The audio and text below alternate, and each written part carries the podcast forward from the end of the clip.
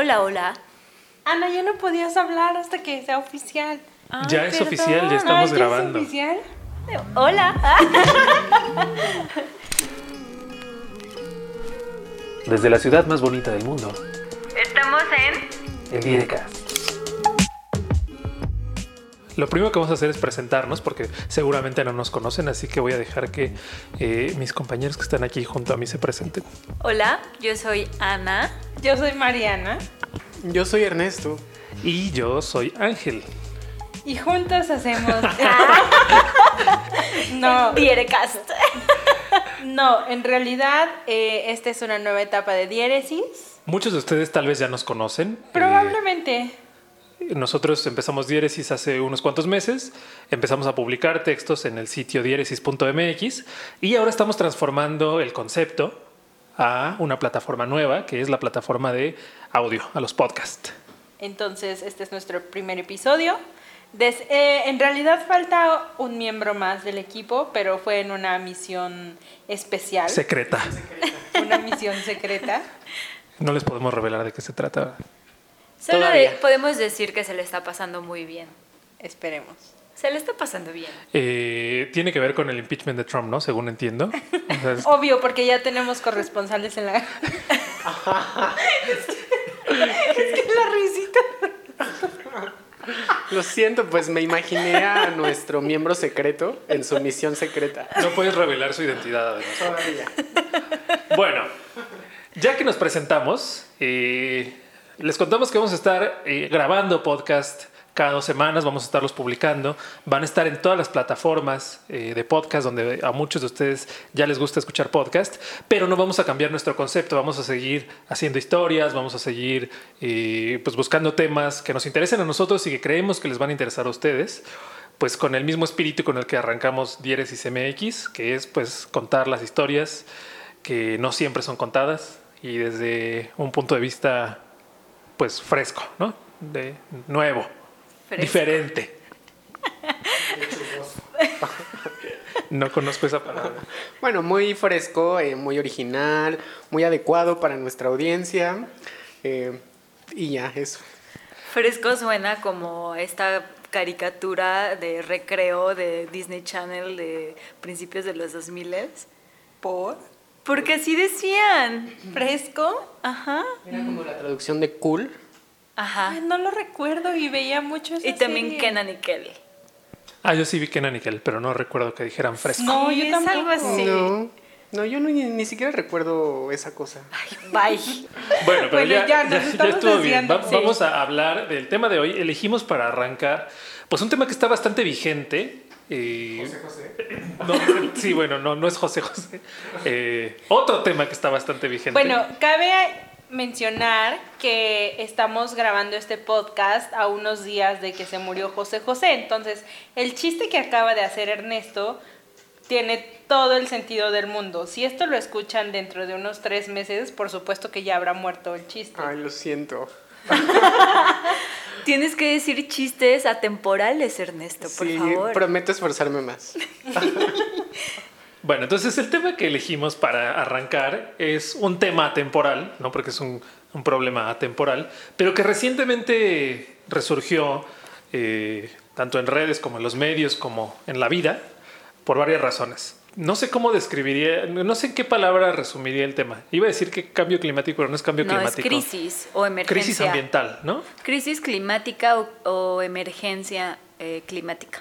Y esto se nos ocurrió porque hace unos días Greta Thunberg, esta chica sueca de 16 años, esta adolescente que ha adoptado eh, pues la, el estandarte de la lucha en contra de, la crisis ambiental, eh, dio un discurso ante las Naciones Unidas en una cumbre en la que arrasó ¿no? contra la gente que dice que el cambio climático no existe. Eh, cabe señalar que esta cumbre se llevó a cabo en Nueva York, en Estados Unidos, donde pues está el presidente que eh, digamos la figura más relevante que se ha pronunciado en contra de esta del cambio climático y que dice que no existe.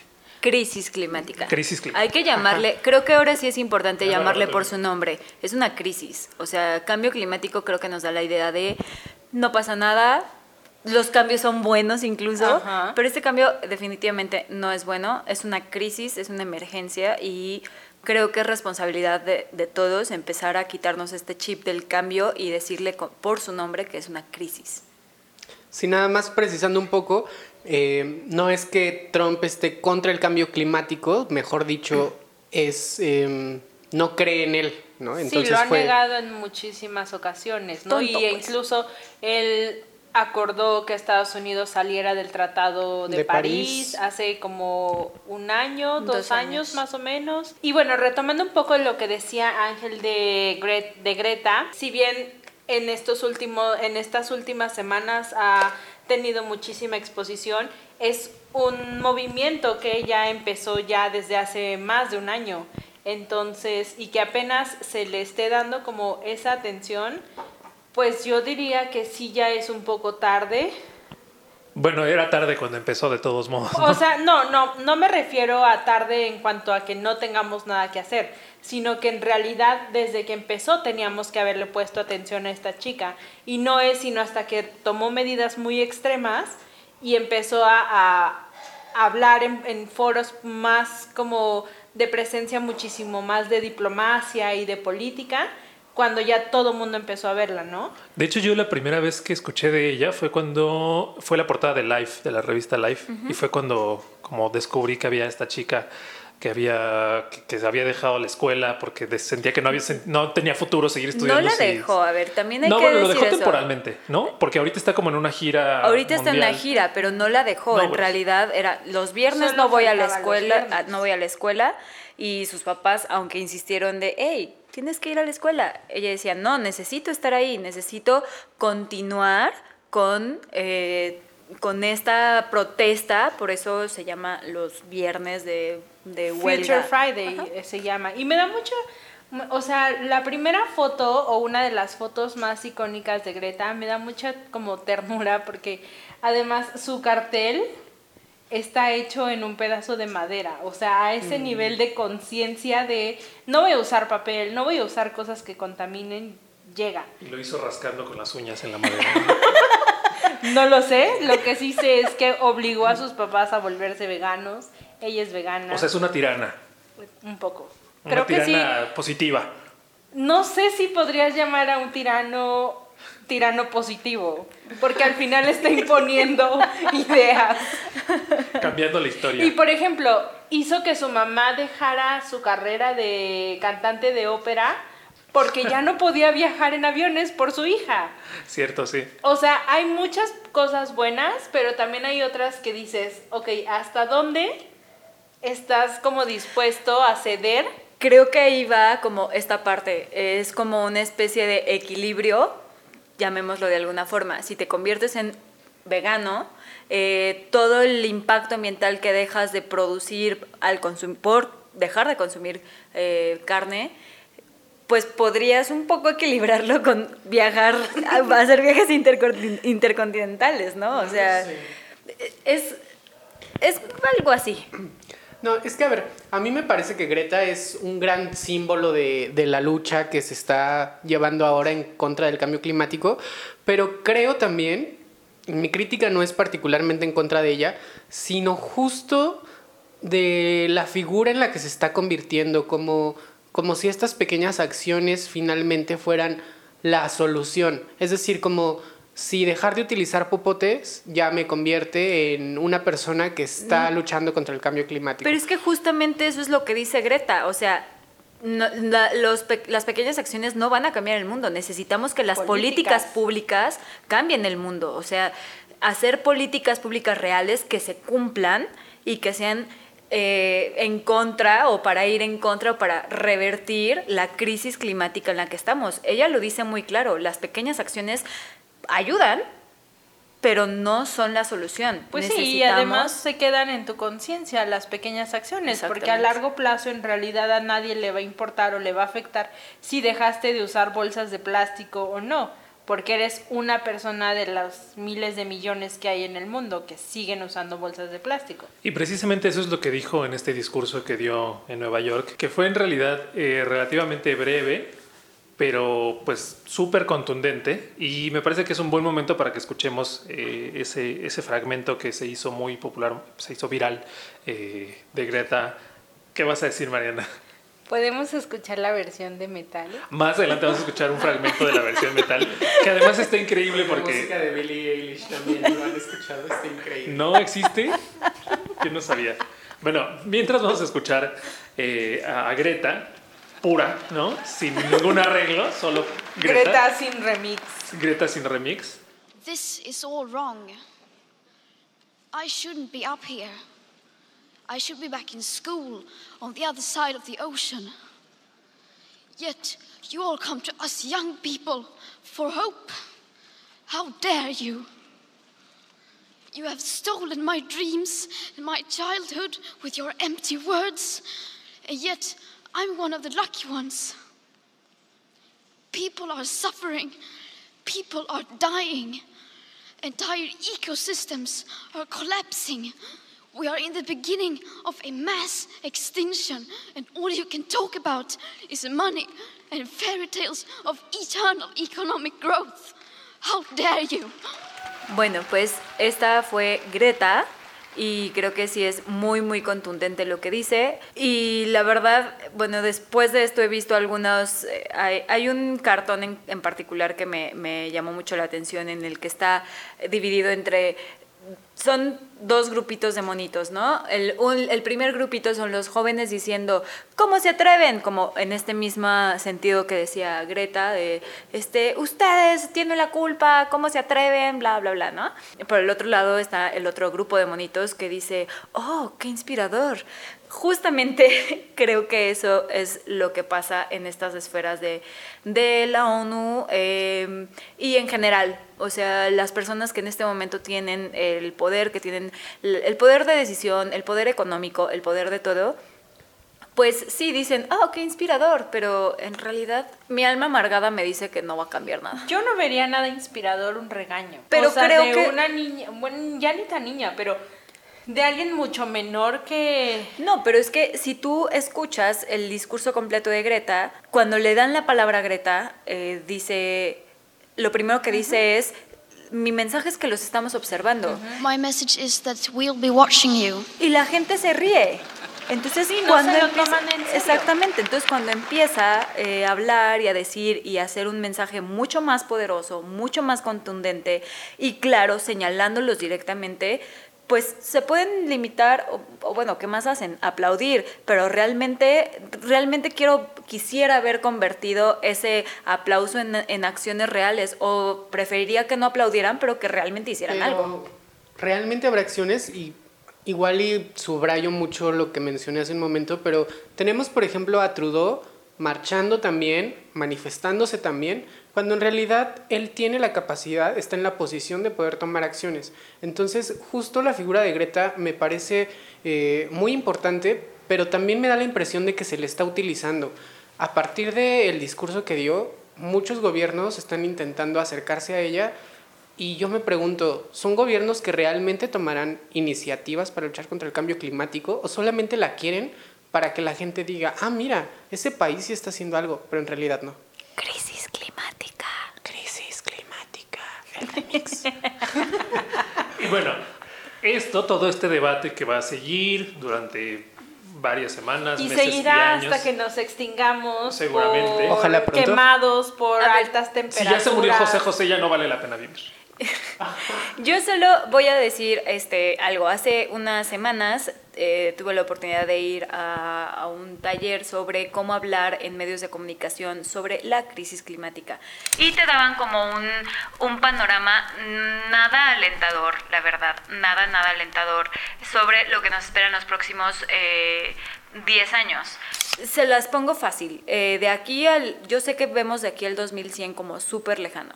Pero si en 10 años no reducimos eh, los, el CO2 que, que- lanzamos al planeta. eh, y nos acabamos el tope de que tenemos hasta ahora para poder hacer una para poder revertir e ir hacia atrás. Em, pues para el 2050-2100, digamos que las bellezas de Yucatán ya no van a existir. ¿Por qué? Porque el nivel del mar va a subir tanto que pues se va a inundar prácticamente toda la península de Yucatán.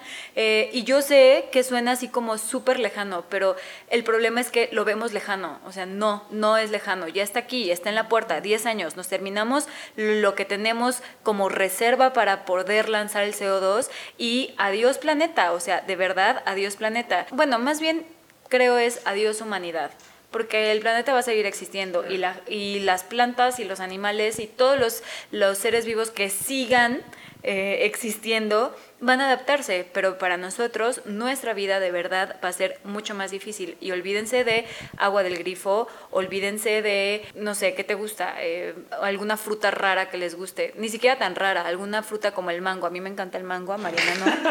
Este, por mí que desaparezca desde este momento. Yo les decía que este es un debate que va a seguir y seguramente lo vamos a seguir tratando, pero esto me hace pensar en el otro tema que tenemos que hablar el día de hoy, que es precisamente sobre una parte del planeta que ya se está extinguiendo eh, y que es la vaquita marina, cuyo, cuya coyuntura ha estado en los medios desde hace ya varios meses, desde hace varios años. Pero eh, recientemente se estrenó un documental llamado Sea of Shadows, eh, Mar de Sombras, es un documental que produjo Leonardo DiCaprio, él es uno de los productores ejecutivos, y en el que también participó eh, Carlos Loret de Mola. Pero lo relevante de este, de este documental eh, es que trata el problema de, la posible y muy probable extinción de la vaquita marina, de la que ya quedan menos de 30 ejemplares en, el, en el planeta. Pero además yo no lo sabía eh, hasta que vi, el documental, que es a partir de otra problemática, es decir, la, extinción de la vaquita marina es una, un eh, daño colateral de eh, otra práctica de pesca, que es la pesca de la totoaba, que para quien no lo sepa, la totoaba es esta parte de algunos peces que es como una especie de vejiga, ¿no? que les permite mantenerse a flote. No, la totoaba es un pez. Sí, no, ya sé, pero lo que le quitan a la, a la es la vejiga. Es la vejiga. Exactamente. O lo que la hace como cotizable. Exacto, que, algunos lo llaman como la cocaína marina, ¿no? Sí, así, bueno, así lo he visto en algunos medios, lo manejan como que es la cocaína marina. Y porque además en la medicina ancestral china eh, se cree que puede ayudar a curar ciertos padecimientos, a eh, promover ciertas eh, cualidades durante el embarazo, entonces se, pesca la totoaba, se le quita esta, esta vejiga y, lo preparan en sopas, en menjurjes y en cosas para que la, pues, gente, y sobre todo la gente más adinerada, porque es muy caro, pues la consume, ¿no? Y además muchos lo usan como reliquia, casi como si tienes una de esas es porque eres uno de los más pudientes del planeta. Ahora, eso está ocasionando que las vaquitas marinas caigan en las redes de los pescadores. De hecho, la totaba se pesca desde los 1920 más o menos, pero esto está generando pues, un daño colateral que es la vaquita marina. Todo esto por que al ratito después de este corte musical que vamos a tener con la canción de Greta en versión death metal, vamos a tener la historia de un pescador de Los Cabos que Mariana fue a entrevistar en la otra misión secreta que tuvo Mariana. Es que nosotros vamos en muchas misiones secretas. Exactamente. no, pero o Me sea, como espía. Lo que este pescador nos contaba es que él va, prácticamente lleva toda su vida siendo pescador pero no es hasta sino hace unos pocos años que junto con el gobierno y las autoridades, su equipo de pescadores y él han aprendido qué tipo de especies son las que pueden pescar, las temporadas de veda que deben de respetar, porque si no las cumplen, no les pagan lo que ellos pescan, entonces es una pérdida. Y creo que ese incentivo, o sea, ser tan estrictos, ha hecho que ellos cobren conciencia y es como él mismo nos decía, eh, si yo veo que otro pescador lo está haciendo, voy y lo reporto, porque a mí me afecta porque va a acabar con el banco de peces que yo a los que yo tengo derecho y a ellos se los van a comprar en el mercado negro y a mí no. Entonces, creo que este tipo de acciones pues sí han ayudado mucho a concientizar a los pescadores y a los compradores de pescado también para que respeten las vedas. Pues mientras vamos a escuchar esta versión death metal de del discurso de Greta. La canción se llama How Dare You. Eh, y además, eh, ustedes, si ustedes quieren donar, esta, esto, esto, lo hicieron con una disquera, no recuerdo ahorita el nombre de la disquera, eh, pero esta disquera produjo el, el, tema en esta versión de death metal y además todo lo que ingrese ¿no? en, económicamente se va a destinar a la fundación de Greenpeace, que va a, pues a ayudar en estas cuestiones. ¿no? ¿Puedes repetir el nombre, el nombre, de, la, canción? Se llama How Dare You. Ustedes no lo saben, pero en mis ratos libres hago death metal. Este, y aquí les va, a ver. Está en The Spots Records. Es The Spots, es decir, D-E-S-P-O-T-Z.es,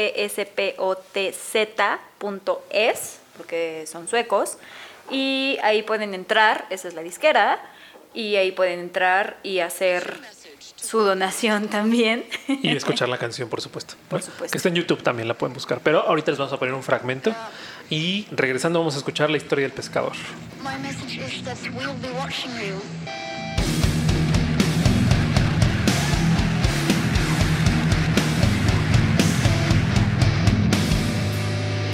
This is all wrong. I shouldn't be up here.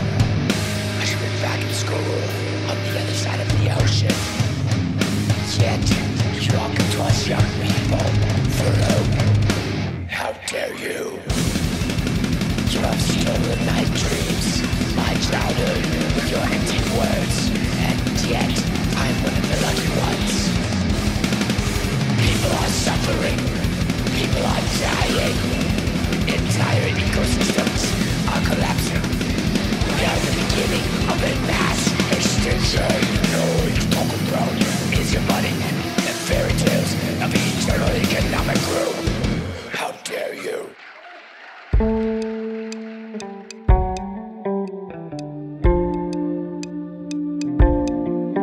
Con solo mencionar mar y hablar de las horas que pasa en su lancha, uno puede darse cuenta de lo importante que es el mar y la pesca para el Moy. Él es uno de los pescadores más cotizados y conocidos de los cabos. Empezó a pescar desde que tiene memoria.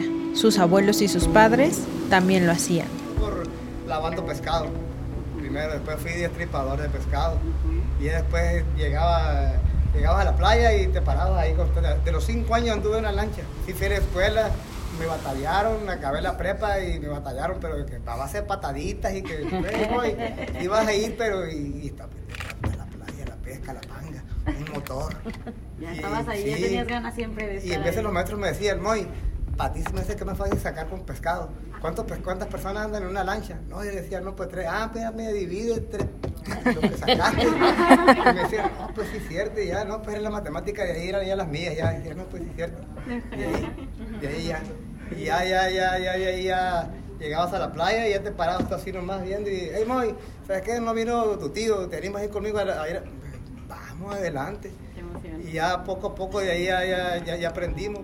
Y aunque sigue haciendo la misma actividad que sus abuelos le enseñaron, no se parece en nada a como era antes. La tecnología y las nuevas reglas de conservación lo han obligado a utilizar herramientas que sus abuelos no tenían y a aprender sobre lo que él llama las reglas del mar. Antes, por ejemplo, lo que le digo al muchacho, lo que le digo al chef, que mis, mis abuelos, mis tíos, mis hermanos no ocupan un GPS para ir a pescar donde mis abuelos descubrieron los bancos. Yo se lo digo porque yo cuando yo con, con mi papá, llegamos y agarra el, el ancla y yo nomás miraba así. Volteamos a la sierra, desde allá de las 35 o 20 millas que vamos, porque son 30 millas, 35 millas donde vamos a pescar, depende de dónde están los, los bancos de la Cabrilla o del Guachinán. Y ya nomás llega, mira a mi jefe y lo mira así. Nomás lo comienza, ahí, y tíralo ahí, y tiras ahí, ya nomás, atráncate.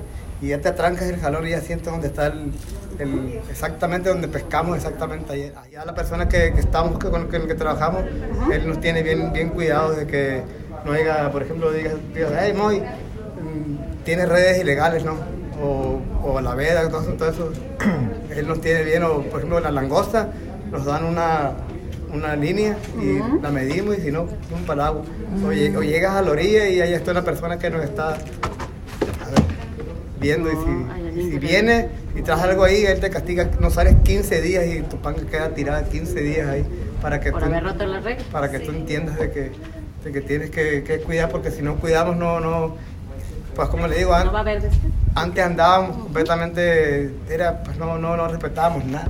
Pero Moy sabe que aunque él respete las reglas y esté informado sobre los periodos de vedas y los permisos de pesca que tiene, hay quienes no. Por ejemplo, los barcos tuneros, que en ocasiones afecta el trabajo de los pescadores. Ahí vamos y peleamos con los, con, los, con los tuneros de que no se metan en esa zona donde, donde anda la... De modo que si ellos se cavan la carnada, no, no, no hay cabrilla, ¿entiendes? O, o, o llegan y no saben muy bien cómo trabajar y en vez de los encuentras tú remachados donde están en, en la, en, la, en, la roca. El Moy sabe casi de memoria las mejores temporadas para los diferentes tipos de peces y también sabe identificar con tan solo ver el mar y el clima si será un buen día o mejor no sale en su lancha a mar abierto. Nosotros le llamamos enero, enero y marzo, no, febrero loco y marzo otro poco. Ajá. Ese, ese es cuando, es ese. ajá, es cuando está, que se va a hacer un desastre, que va a ser viento, va a ser marejada, un día va a cambiar, un día va a ser diferente. Y de ahí va a seguir otra vez, se va a poner el agua bien, bien, bien fea, verde y café, y solamente va a haber que otro pescado. Llega junio y julio, y es cuando el agua, es cuando nos favorece más a nosotros que se calienta, y es cuando ya llegan los guachinangos, las cabrillas, llega un que otro guajo, ya llega allá, por ejemplo, ya como te digo, fuimos a una práctica con la pesca y nos permitieron como pesca accidental de sacar 10 kilos de filete dorado o 3 dorados nada más, porque cuenta pescamos con, con 100 anzuelos. De modo que estás pescando y estás moviendo así. De modo que en de cuando tiras la línea hacia abajo, ya ya ya ve enganchado un dorado o algo. Y es difícil, de modo que imagínate, son 100 o 50 anzuelos que, se- que el dorado lo tiene y que se está dando vueltas así, de modo que tú estás, ay, que tienes que engancharlo y sacarlo y matarlo, porque si no te, te, va, te va a anzuelear o, o no tiene caso que tú vuelvas a trozar la piola y perder tiempo a hacer nudos otra vez, hacer pa' 100 anzuelitos otra vez y estar ahí ya, nos permitieron, antes, antes también estábamos excedidos en, esa, en esa pesca de que, de que no, no la dejábamos también, de que había mucho dorado y nos dedicábamos nada más a, a eso, nada más.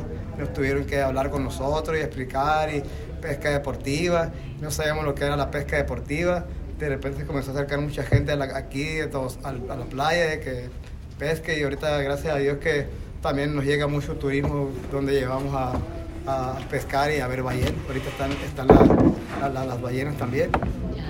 Pero los efectos del cambio climático podrían acabar con eso. Cada vez son más impredecibles los cambios de temporada y las corrientes de agua se ven afectadas, haciendo que las temporadas de pesca se modifiquen. Aún así, el Moy está agradecido por todo lo que el mar le ha dado y por eso sabe que debe respetarlo.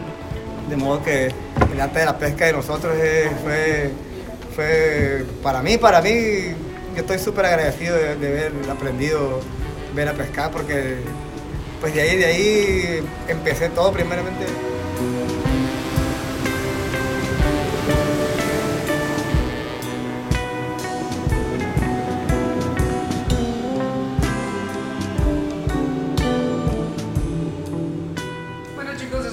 Por hoy. Gracias por habernos acompañado. Los esperamos en la próxima emisión de este su Dierecast. o algo Sigue, así. sigue. No, no, sí lo vamos a Estamos hacer. muy inspirados. No, no, no, cierren ustedes. Pues en efecto, como dijo Ernesto, este fue nuestro primer episodio y esperamos que lo hayan disfrutado. La verdad es que nosotros nos divertimos mucho haciéndolo. Pues esperamos que nos que sigan con nosotros, que sigan escuchándonos ahora, eh, de vez en cuando también leyéndonos en diéresis.mx y pues siguiéndonos en nuestras redes sociales que eh, Mariana se sabe ya de memoria, así Por que supuesto. nos la va a recitar ahora. Nos pueden encontrar en Facebook slash diéresismx, Twitter arroba diéresismx. No. Oh shit, no. Es, en Twitter es arroba diéresismex. Todo junto. Sí, es cierto. Y también en Instagram. En Instagram es nos igual. pueden encontrar Y en como YouTube. arroba Y en. YouTube también estamos con unos videos súper bonitos. Y- Y en todas las plataformas de podcast vamos a estar también. que tal vez todavía no me acuerdo, como Google Podcast, TuneIn, shoot, no me acuerdo. iTunes. Spotify, como dicen. Spotify era No, sorpresa, hay- ya spoileaste hay, la hay sorpresa. uno que es súper difícil de pronunciar. Castbox. Ese, Castbox. Castbacks. Y en prácticamente todas las plataformas, ¿no? A la que ustedes prefieran. Escúchenos, denos amor. Y el que busca encuentra.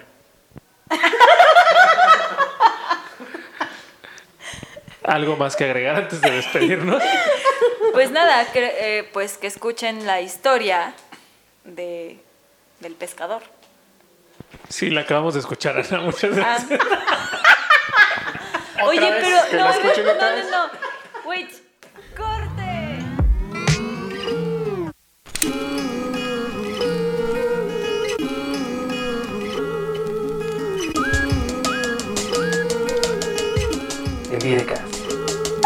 Eh, Greta Thunberg, no Greta la perra, Greta Thunberg.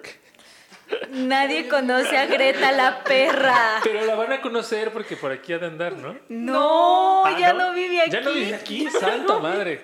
Bueno, Hace meses que Greta se fue de esta casa. Pero yo no me enteré, yo no me enteré, Chiste perdón. local, lo lamentamos. Vuelve Bueno. a empezar, por favor. Desde arriba.